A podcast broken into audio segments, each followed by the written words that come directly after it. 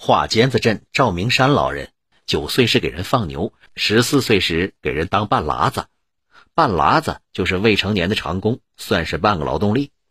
老人说，抗联来怀仁那年，俺十七岁，当时是独立师三团要过浑江，找人摆渡。他们说他们不是胡子，是人民革命军，是抗日救国的。咱老百姓哪懂啊？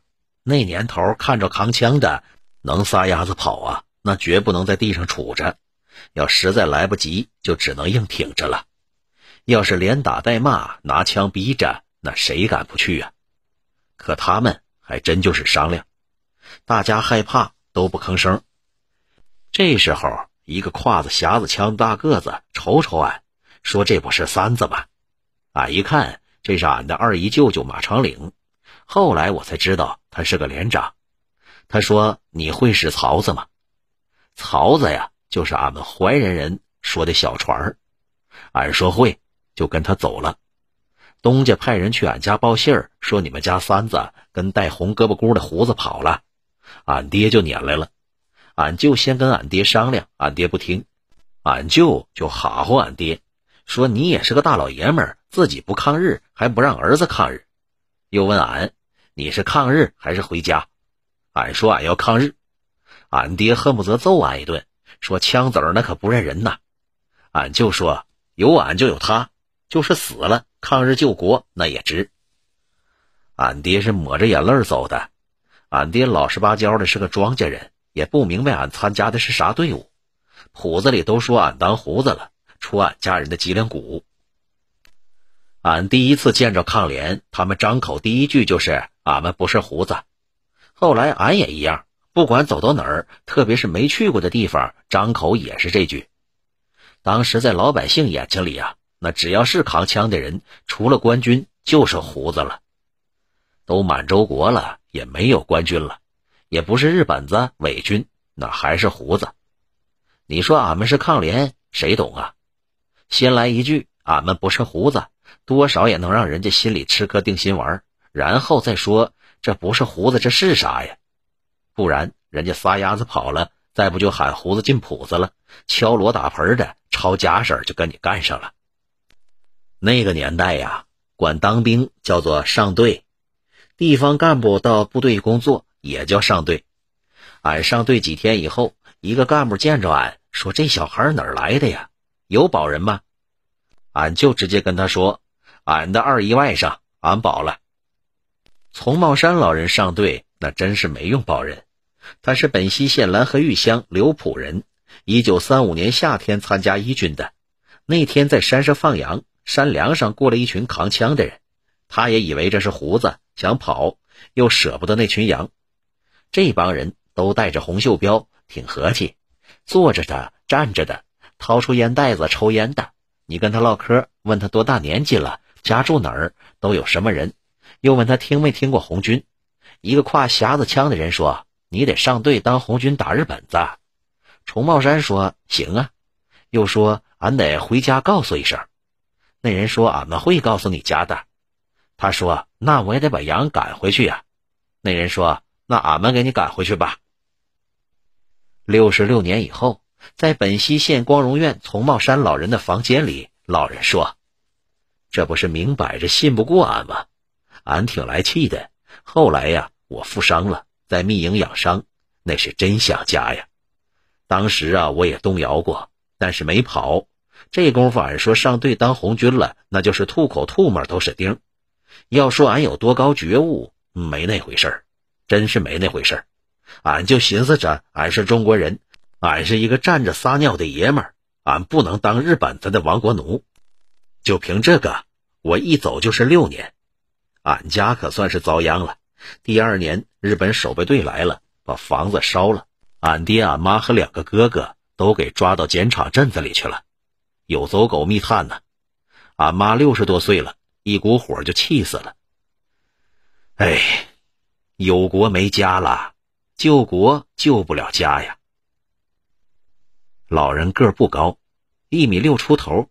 老人说老了缩回去不少，可年轻的时候可有劲了，不然咋能当兵没几天就去了机枪连呢？那一挺歪把子二十八斤，压完子弹得三十多斤，抱在怀里突突一阵子，有时候还得冲上去，有时候还得退下来。登山爬喇子那可来劲了。崇茂山、赵明山、潘国权等人和后来被提干的老人们不同的是，他们除了打了几年的鬼子以外，这辈子就是农民。他们张口就是地道的庄稼嗑，特别接地气儿。赵明山也在机枪连干过两年。我问崇茂山认不认识这个人呢？老人说：“你一提名字，俺就懵住了。当时俺们当兵的没名，只有号数，叫几号战士，按班论，从一班到几号、十几号。俺刚参军的时候是六号战士，后来当到二号战士，二号呢就是副班长了，一号是班长。”赵明山开头是八号战士，后来也当到二号战士。王传胜、杨孝康等人也都有号。抗联一军的士兵参军后就没了姓名，只有号数。平时唠嗑、开会点名、战场上下达命令，三号掩护，四号冲锋，都只称呼号数。你贵姓啊？家在哪儿啊？这种最普通的家常嗑都不准唠，这是纪律。每个士兵的自然情况也只有连长和指导员知道，各级干部也只称呼职务，顶多加上个姓。刘连长、王指导员、马副官、韩团长等等。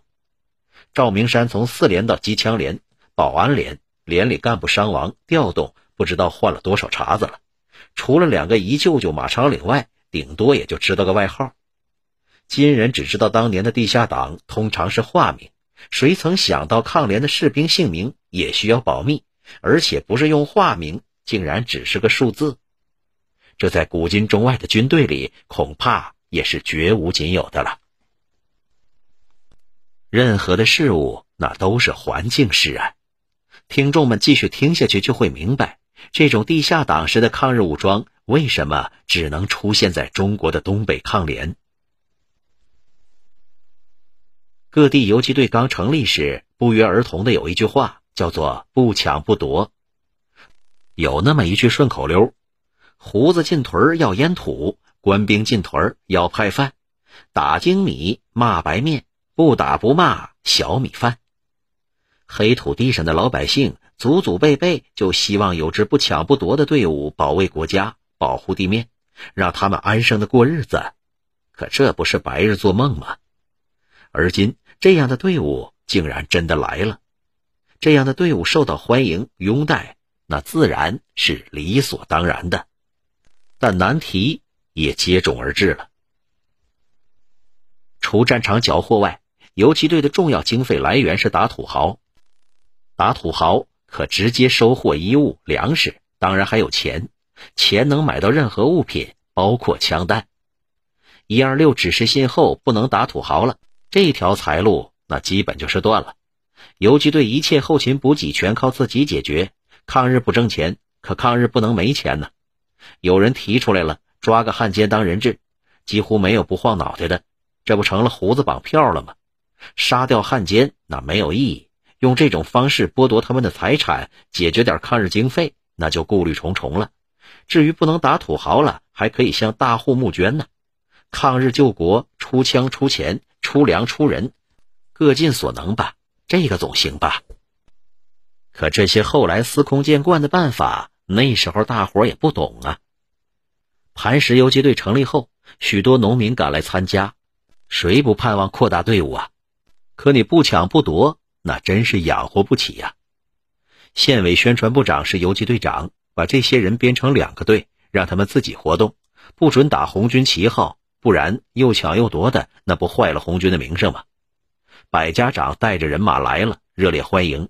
人家那是真有钱。结果前者当了胡子，后者几天也都走了。光吃俺的，谁跟你们干呢？一九三四年六月九日，孟关于巡视诸河县团的工作致团省委的报告中，在谈到关于游击队的工作时说。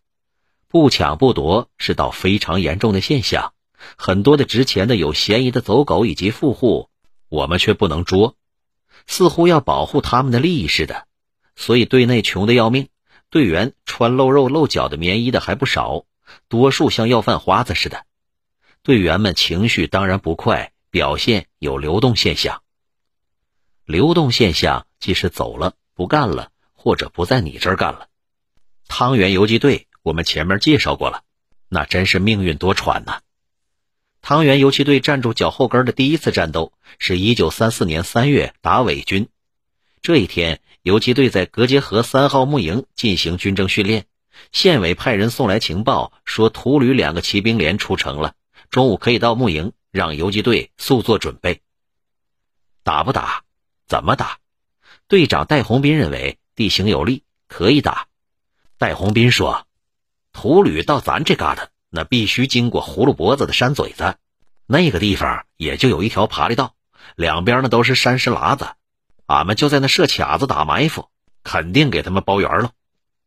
这时候，有的人说：“人家那可是正规军呐，人数又是咱们的四倍，这仗咋打呀？”还有人说：“打也不能像队长说的那样，那不是等于在那里挨打吗？咱们应该去抄他的后路。”还有的主张说：“咱们先打打试试，能打咱就打，打不了咱就跑呗。”最后还有人说：“你们净他妈瞎扯淡！”咱这两条腿能跑过人家四条腿吗？你是飞毛腿呀！关于这事儿，王军老人回忆说，就这么吵了两个多小时，也没捋出个眉毛胡子来。戴洪斌当场就火了，说：“走狗军都他妈快到了，你们还在这没完没了的扯淡呢！今儿这事儿就俺做主了。”说着下命令部署战斗，有人阻拦他也不理，一口气儿就部署完了。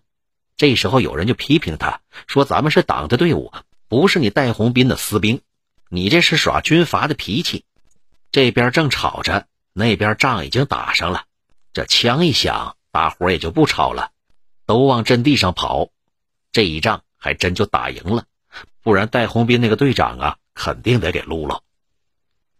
旧军队家长制，军阀作风；游击队是共产党领导的新型武装，讲民主。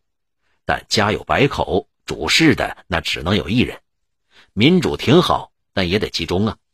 那阵子凡事就得讲民主，不讲集中，一集中就是军阀。有时候还动员全体队员民主讨论，几十上百张嘴在那瞎呛过，乱当家。东满的几支游击队开头其实也是这样，决定什么事情先在党内，后在党外，挨个开会。开完会还要人人发表意见，那才算民主。指挥员下达命令，下级还得讨论。如果多数人都反对，那可以不执行。从军阀专制到民主极端化，这个对应的两极有时候只有一步之遥。王军老人说，在辽沈战役以后，东北呢是解放了，和平了。我是黑龙江省军区参谋长，到哪儿检查工作，情不自禁的先看看地形。周围有什么制高点呢？有敌情，敌人会从哪儿来呀？应该咋部署兵力呀？再一想啊，就笑了。打了十几年仗，我这真是习惯了。可汤原游击队刚成立的时候，晚上不知道派岗哨，后来知道了，那哨位也常常选的不是地方。